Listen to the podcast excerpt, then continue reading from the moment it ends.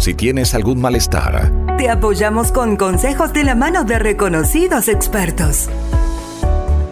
Si no tienes ninguno, te aconsejamos cómo seguir en ese camino. La salud es nuestro patrimonio más importante. Porque con salud todo, es posible. Escúchanos de lunes a viernes a las 9 de la mañana, 4 de la tarde y 9 de la noche. Bienvenidos, comenzamos el podcast de Radio Inti, porque con salud todo es posible. Y estamos en esta oportunidad junto con el doctor Jaldín desde la ciudad de Cochabamba, que nos va a hablar sobre el tema de la migraña. Doctor, bienvenido a este podcast. Eh, muchas gracias, eh, buenos días a toda la audiencia. Estoy presto para contestar las preguntas. Doctor Jaldín, justamente el 12 de septiembre se recuerda el Día de la Migraña eh, para concientizar a la gente sobre la migraña. Así es, eh, pues la migraña es una enfermedad muy frecuente, eh, llega a constituir el 40% aproximadamente de las consultas eh, en emergencia y en los consultorios. Tengo datos que la migraña es una enfermedad muy frecuente, aproximadamente afecta a tanto a jóvenes como personas adultas, pero más a, a mujeres que a hombres también, ¿verdad? Es así, es eh, mucho más frecuente en, las mujeres y en general eh, comienza en el momento en que eh, las mujeres comienzan con sus periodos menstruales porque tiene una influencia hormonal también. ¿Y desde qué edad comienza o un joven puede tener migraña, doctor? mire, He tenido pacientes eh, con migraña en personas hasta de nueve años que ha sido el más joven, digamos. Pueden aparecer incluso antes, sobre todo si hay una carga de herencia porque tiene mucho que ver eh, la influencia familiar eh, de esta enfermedad. Entonces puede comenzar desde muy jovencito, desde los nueve años, ya pueden dar los primeros procesos de migraña. Es así, eh, no es tan frecuente, pero puede comenzar a esa edad. En general, eh, la edad de comienzo es entre los 12 a 14 años aproximadamente. ¿Y cómo se puede dar cuenta un joven que ya está empezando a sufrir migraña, doctor? Bueno, para eso tendríamos que comenzar eh, definiendo un poco qué es la migraña. Son episodios recurrentes de cefalea o dolor de cabeza, en la mayoría de los casos unilateral, o sea, solamente eh, duele la mitad de la cabeza, en algunos casos acompañado de síntomas visuales sensoriales llamados auras. Las auras aparecen eh, más comúnmente antes del episodio del dolor de cabeza, pero puede ocurrir también después. Hay muchas personas eh, que tienen, eh, que sufren migraña y yo tengo algunos familiares, estuve algunas personas, algunos amigos y amigas también que tienen episodios de migraña y me comentaban justamente de las auras, que es como su pequeña alerta que ya tienen que cuidar o proteger de la luz, ya entrar a un lugar un poquito más oscuro ya para eh, no tener que se active tan fuerte la migraña. Eh, sí, en general las auras se refieren a problemas visuales, fotopsias, eh, es decir, la persona comienza a ver como puntos casi permanentemente y hay una gran mm, molestia a la luz, que es lo que se llama ah, fotofobia. Eh, después eh, comienzan a aparecer náuseas y eh, puede llegar al vómito. ¿Hay consecuencias de más peligrosas, doctor, de la migraña? ¿Hay, según evoluciones o etapas de la migraña que ya sean más peligrosas? sí, la migraña es un dolor de cabeza de tipo vascular. ¿Qué significa esto? Que se desencadena cuando las arterias del cerebro se dilatan es el momento en que comienza el dolor de cabeza. Eh, por eso existen medicamentos que evitan la dilatación de las arterias para que eh, la migraña aborte o, sea más suave. Hay personas que tienen episodios de migraña, doctor, que, em, y que lo viví personalmente que llegan a que mitad de su cuerpo empiece a paralizarse y empiece ya a no tener tanta conciencia de lo que habla, empieza ya a temblar un poco más. ¿Ese qué tipo de migraña es? es eh, se llama migraña neurológica donde interviene el sistema nervioso, que es más raro y más difícil de tratar. A veces eh, las personas pueden perder el conocimiento, desmayarse y tener trastornos en el habla, etcétera, etcétera. Eh, la migraña clásica, como le decía, eh, se debe a una dilatación de las arterias. Cuando interviene el componente neurológico, entonces lo que primero ocurre es que ocurre una vasoconstricción antes de, la, de la vasodilatación. ¿Qué quiero decir con esto? Eh, primero las arterias se contraen y no llega suficiente cantidad eh, de sangre al territorio, pero después existe la dilatación de las arterias donde comienza el dolor de cabeza que suele ser intenso es eh, de aclarar que las migrañas eh, en personas son perennes o muy, muy frecuentes todos los días, tres a cuatro veces a la semana, etc. Esas personas eh, hay que ayudarles y orientarles cómo poder controlar, eh, porque eh, este cuadro pues impide el desarrollo laboral normal, como podrán entender, porque la, persona no puede concentrarse, no puede realizar su, trabajo. Y hemos hablado, doctor, entonces justamente que la persona que le da migraña no puede eh, realizar el trabajo normalmente y hemos hablado de dos tipos de migraña, la clásica, eh, la que tiene la gran mayoría, ya la, la que es un poquito más eh, la neural. ¿Y qué tipos de migrañas más existen, doctor, para que la gente vaya diferenciando este tipo de migrañas? Sí, eh, una causa de migraña bastante frecuente, aunque no muy reconocida en el medio por falta de experiencia de quien examina, es que en el corazón eh, hay cuatro cavidades eh, que son dos aurículas y dos ventrículos. Normalmente entre las aurículas hay un orificio que se llama foramen oval. Eh, cuando este foramen oval no se cierra como se cierra en todas eh, las personas, los, mm, vienen eh, crisis de migraña intensos y muy, muy frecuentes. También hay, hay un tipo de migraña abdominal, doctor.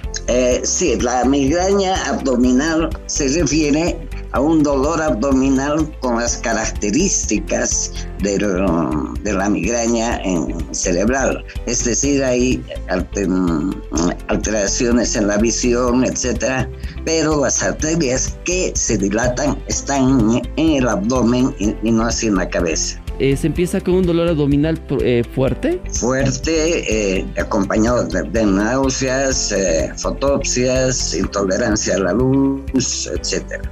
Hay otro eh, tipo de migraña que también eh, está investigando, que es el equivalente migrañoso o el equivalente migrañoso que les da a las personas de 50 años o después de 50 eh, años. Sí, al decir equivalente migrañoso, eh, se están refiriendo a un tipo de dolor eh, que aparece sobre todo en las personas mayores, que se debe a una alteración de unas células que se encuentran en, sobre todo en las sienes y es otro tipo de, eh, enfermedad y se trata de, de, diferente manera. Doctor, ¿cómo podemos tratar ya la migraña? Ya las personas que ya hemos, y hemos diferenciado un poquito de tipos de migraña, ¿Cómo podemos tratar justamente la migraña para todas estas personas que nos están escuchando? Eh, mire, eh, en primer lugar, eh, la dieta es, importante, pues hay algún tipo de alimentos que desencadenan la migraña.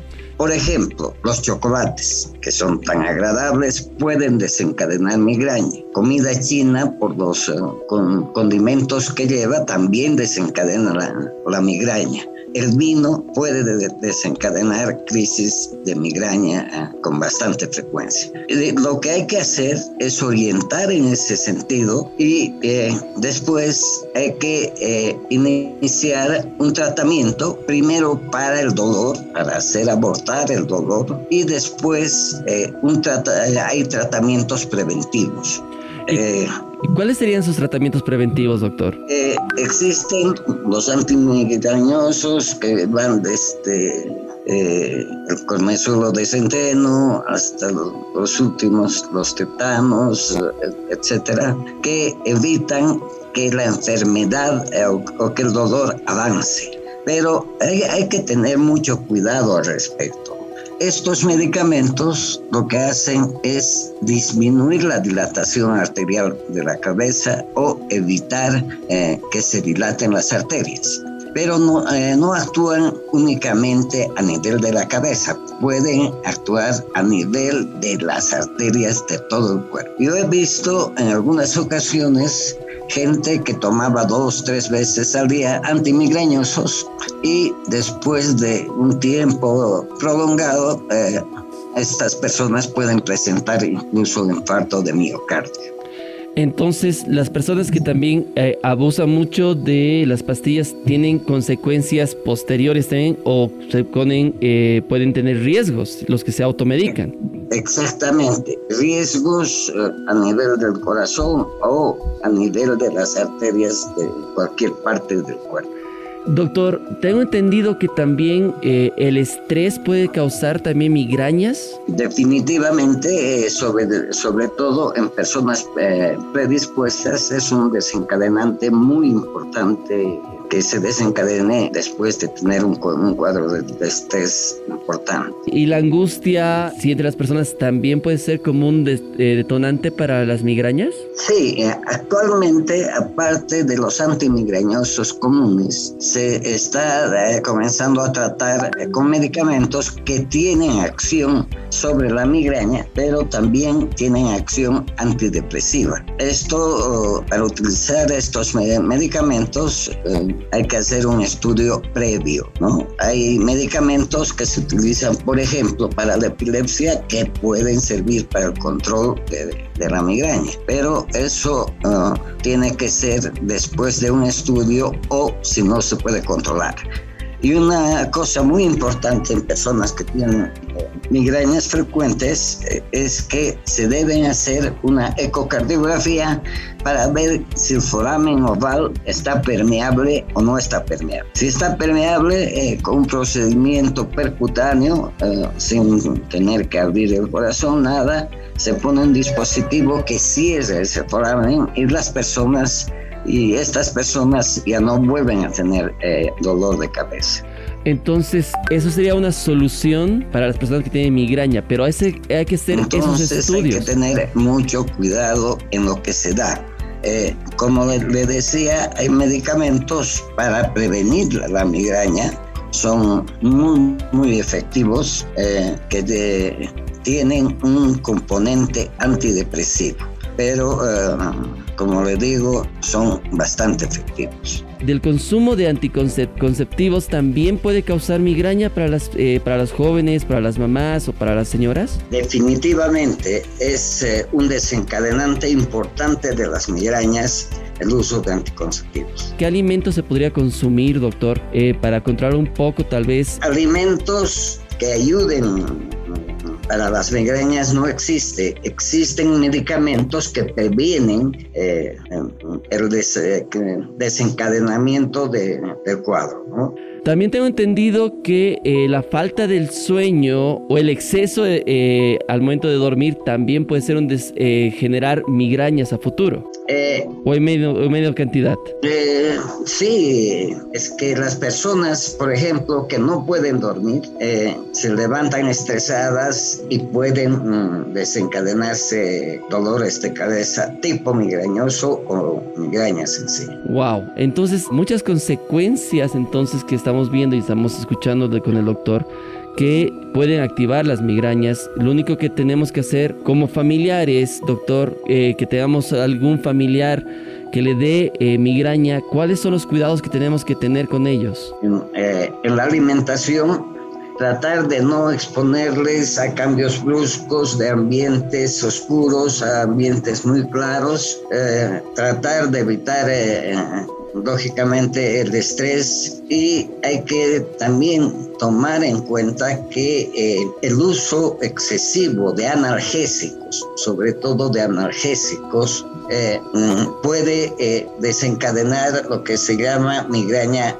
permanente. ¿En qué consiste esto? Le comienza un cuadro de migraña, usted se toma un, un analgésico o antiinflamatorio, le calma eh, por una hora, dos horas y después vuelve. Eso se llama efecto de rebote, de, sobre todo de los eh, analgésicos, del uso y abuso de los analgésicos. ¿Y ese rebote que le causa a la persona ya es más peligroso, doctor? ¿Ya viene con más riesgos? No con más riesgos, pero le obliga a volver a tomar eh, analgésicos y se vuelve dependiente de los, de los analgésicos.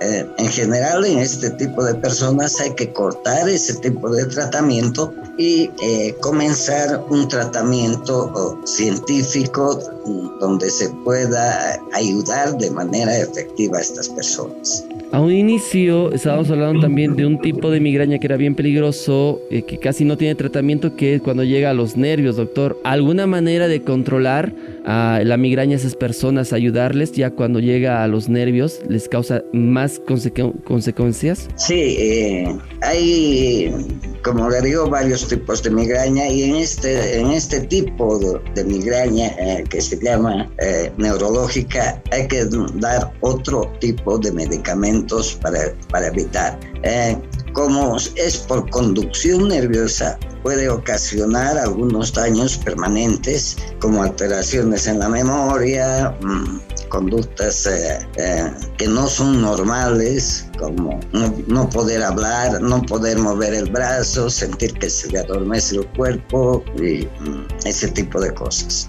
Y esas personas deberían entonces ir inmediatamente a, a, un especialista para hacer un tratamiento ya para prevenir que le dé este tipo de migrañas. Definitivamente. Lo peor, lo peor eh, que ocurre en los cuadros de migraña es que eh, la gente se automedica o le dice a la vecina, esto es bueno, toma esto o toma el otro, etcétera, etcétera, y las cosas no son así. Todo paciente presenta eh, un cuadro de migraña, antes de iniciar cualquier tipo de tratamiento y para confirmar o descartar alguna otra patología debe ser sometido a una tomografía. Una tomografía, entonces lo principal, lo que tenemos que siempre buscar es ir a un especialista.